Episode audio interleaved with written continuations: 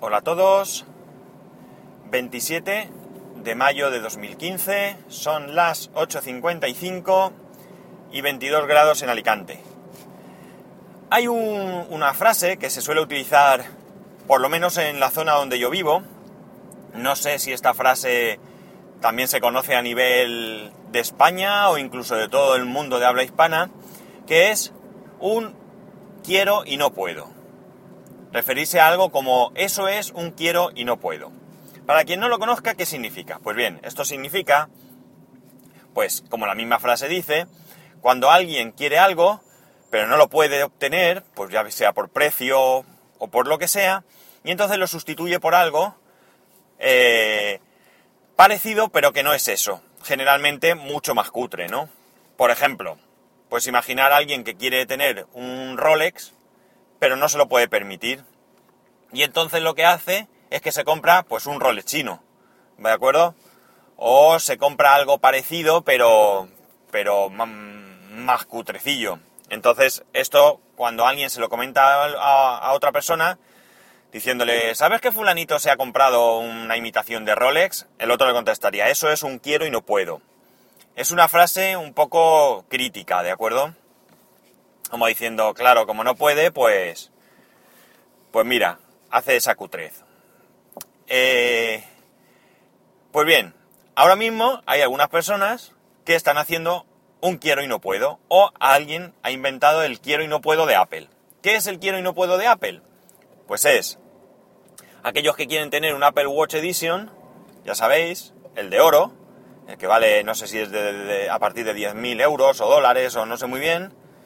Tampoco me interesa mucho el precio porque no me lo pienso ni plantear ni aunque tuviera la pasta, porque no me gustan los relojes de oro. Pero parece ser que hay alguien que ha empezado a bañar en oro los relojes, eh, pues no sé si serán los los de aluminio o los de acero. La verdad es que no, no me he detenido a, interesarme mucho por la noticia. Para aquellos que desean tener un Apple Watch, como digo, Edition, pero no pueden pagar esa cantidad. Evidentemente esto es muchísimo, muchísimo más económico.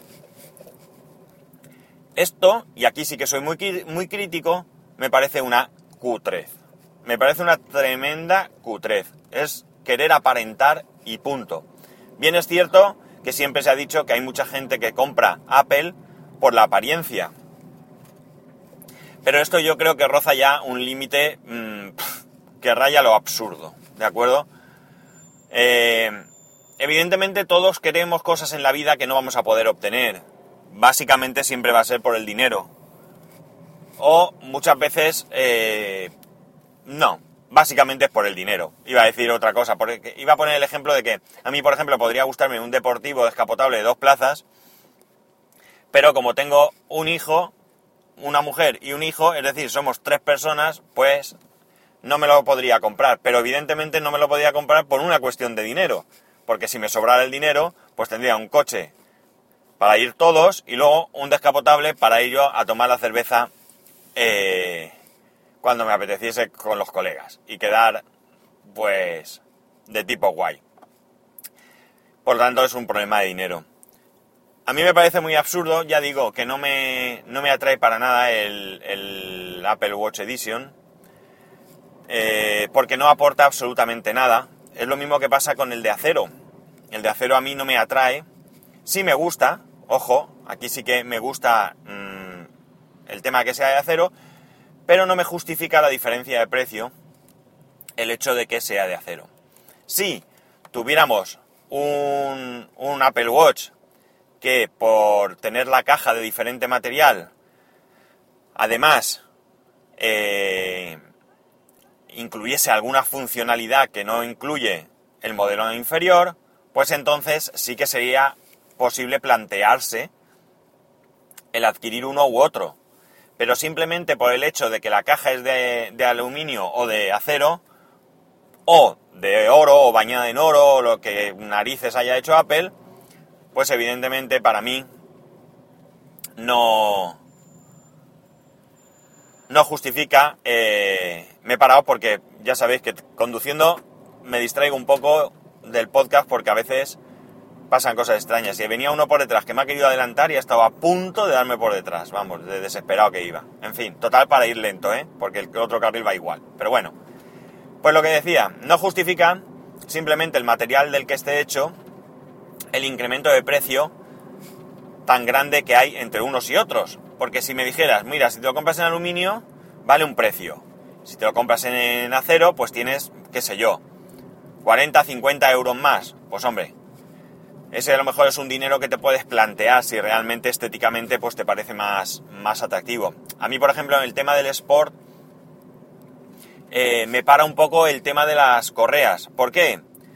Porque a mí no me disgusta llevar en alguna ocasión una correa un poco estridente, ya sea azul, verde, lo que queráis, la que más te guste, blanca incluso, que me parece un poco llamativa. El problema es que eh, hay circunstancias en las que no pega. Imaginaos que te invitan a una boda, vas con traje, corbata, tu mujer se ha comprado un vestido, ha ido a la peluquería, eh, todos súper mm, cuidados y resulta que, llevas una banda de color azul de, del Apple Watch. Pues qué queréis que os diga, a mí personalmente, y esto evidentemente es una, una cuestión, una únicamente personal, pues no me gusta. Yo en ese caso pues llevaría una correa negra. Correa negra que por cierto, no puedes comprar el Apple Watch eh, Sport de aluminio, no lo puedes comprar con correa negra. Para eso tienes que comprar el otro modelo, el que ya viene con la caja oscura que además no puedes comprar con una correa de otro color.